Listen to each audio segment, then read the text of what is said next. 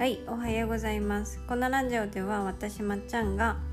えー、自分の選択で今の暮らしを豊かに面白くをテーマに片付けシンプルライフ日々の学びについてほぼ毎朝10分ゆるくお話をしていきます。掃除や片付け朝活のお供にぜひ聞いてみてください、えー、今日はねあのお部屋で撮っておりますので静かだと思います。はい。ちょっと前回はねあの後ろの音がうるさくてちょっと申し訳なかったんですけれどもはいまああれはあれでちょっとあのー、その場の雰囲気が楽しめてよかったかなと思いながらもでも結構音うるさかったのでちょっと申し訳なかったです。はい、今日は静かなのであの安心して聞いてもらえたらと思います。はい、今日はですねあのスペインのイタリアスペインから間違えた。スペインからイタリアのローマに飛行機でね移動しました。はい。でスペインでのね私の記憶に残るエピソードはたくさんあるんですけれどもあの今日の小話はちょっとそのうちの一つのエピソードをお話ししようかなと思います。はい、まあ、スペインといえばあのパエリアが有名なのでまあ、ほぼ毎日パエリア食べてたんですけど最初にねスペイン語を使ってレストランであの真っ黒のねパエリアを頼んだんですよ。イカスミのパエリアなのかなあれは。とりあえず頼ん頼んだ頼んで美味しくいただいたんですよ、まあ、思ったより黒かったのでちょっとあの最初はビビりながらも食べて、ま、すごく美味しかったんですよね。で最後に「お会計お願いします」っていうスペイン語を今日は使ってやるぞと思って携帯にメモしておいてそれを見ながらねあのー、めっちゃドヤ顔で注文あ注文っていうかお会計お願いしたんですよ。確かラックエンターポルファボールみたいな感じであのめっちゃドヤ顔で「お会計お願いします」ってあの意気込んで頼んだらなんかなんかねなんか言われたんですよ。そう。あの英語じゃなくてスペイン語だったのでちょっと何て言ってたか分かんないんですけど雰囲気から察するに私のスペイン語が伝わらなかったかなと思ってあのお会計お願いしますってもう一回英語で言ったんですよ。そしたらあの あの笑顔でねあのあなたの歯が口が黒くなってるよって教えてくれてはっってなってなんかあお会計お願いしますが通じないんじゃなくて私の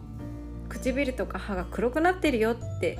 あの教えてくれてたんで必死でと思ってめっちゃ恥ずかしいってなったんですけどその後あのお口を拭くなんかシートをねちゃんとなんかすごいいい香りがついたシートをマジックみたいになんか出してくれてねあのありがとうってなったんですけどそうあのやっぱ炭のあのパエリアとかパスタとか食べた後はねちゃんと口元を確認しないとあの黒くなっちゃうので皆さん気をつけてください。はい。もうラクエンタポルファボールってめっちゃどうやったのにあの黒かったっていう、はい、お話です。で今日のテーマはですね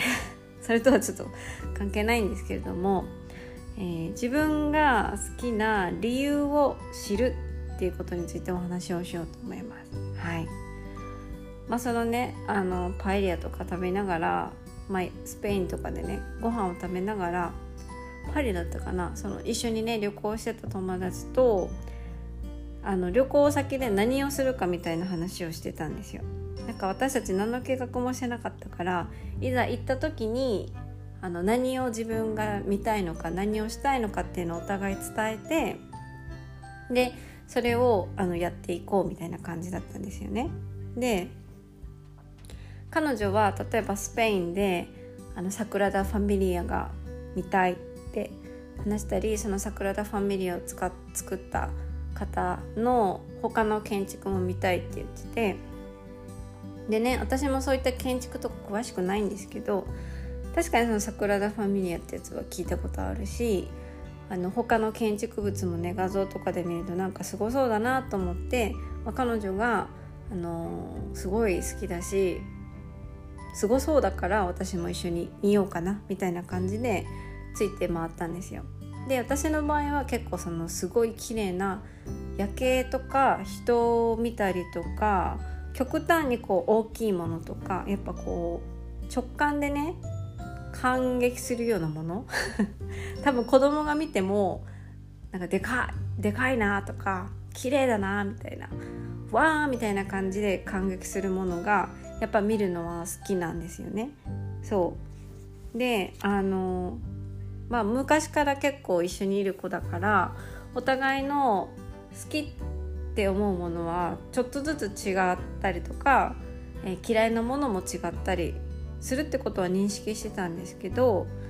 うん、なんかその好きな理由とか嫌いな理由っていうのはあんまり話したことがなくって、まあ、今回の旅行でね結構時間があったからそういう話をねあのお酒を飲みながらしてたんですよ。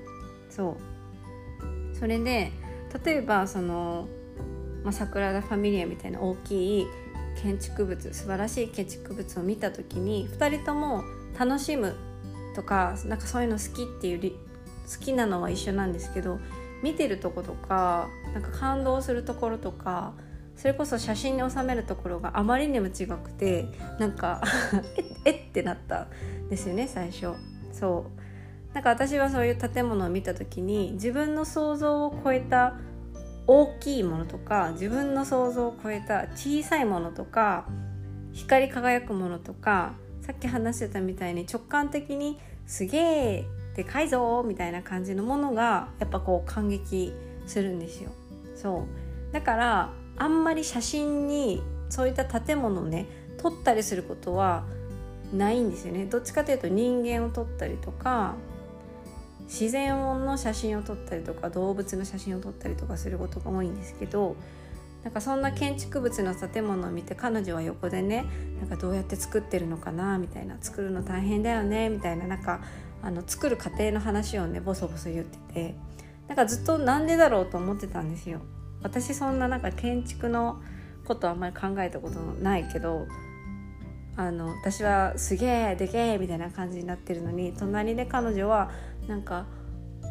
なんかいついつ作られたんだろうとかあの時代にこの建物作るのどれだけ大変だったんだろうみたいななんか作る側の人のなんか気持ちになって話しててなんでってずっと思ってた 思ってたんですけどよくよくねそのその同じものに感動してるけどなんで感動するのかとか何で好きなのかみたいな話をしてったら全然違ってたんですよ。なんか彼女はそういったその建築物とかが好きなのはその作る過程とかそういうものを想像したりする人の手でなんかどうやって作られてるのかとかをこう考えたりするとすごい感激するって言ってて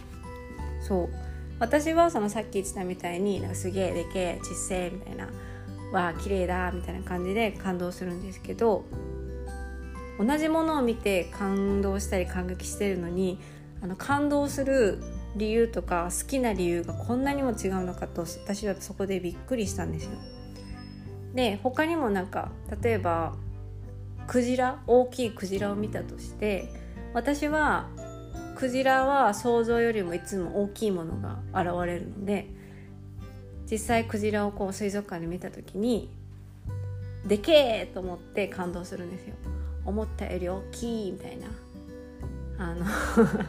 なんか小学生みたいな感じですごいびっくりするんですけど友達はそのクジラを見た時にでけえって感動するんじゃなくってああこんな大きいクジラの心臓はどれぐらい大きいんだろうとか血液体に循環させるのにどれぐらいのなんか能力をなんか持っているんだろうみたいなそういう体の仕組みのことを考えるんですって。それで感動するんですよ。だから私はそういったものを見た時にこう見た瞬間にわーって感動するんですけど彼女は考えてから感動するのでちょっと秒数があるんですよ。そのクジラを見て12345秒ぐらい経ってからわーみたいな。あ考えてから一回考えてから感激してるわみたいな感じなのでそうやっぱり同じものを見てて感激してたり同じものが好きで、えー、例えば訪れたり買ったりしてもそれぞれの、人間が感動する、えー、感覚とか好きな理由っていうのはここまで違うのかってちょっと、えー、私も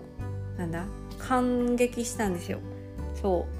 うなんかだから自分の好きな理由とか自分が感激する理由っていうのをやっぱ言葉で表して人に説明して初めてあ私はこの建物のこれに感激してるんだとか私はだからこういうことが好きなんだみたいなことなんか好きの細分化みたいなのができてでそれを他のことにも当てはめることができたりとか自分の好きをこう追求できるようになったりとか逆に人との違いを認識してやっぱり自分と他人は違う人間なんだとか他人の視点を新しく入れたら、えー、もっと世界が広がったりとかすると思うんですよ。でそういったものの積み重ねがこの平凡な毎日の暮らしのあの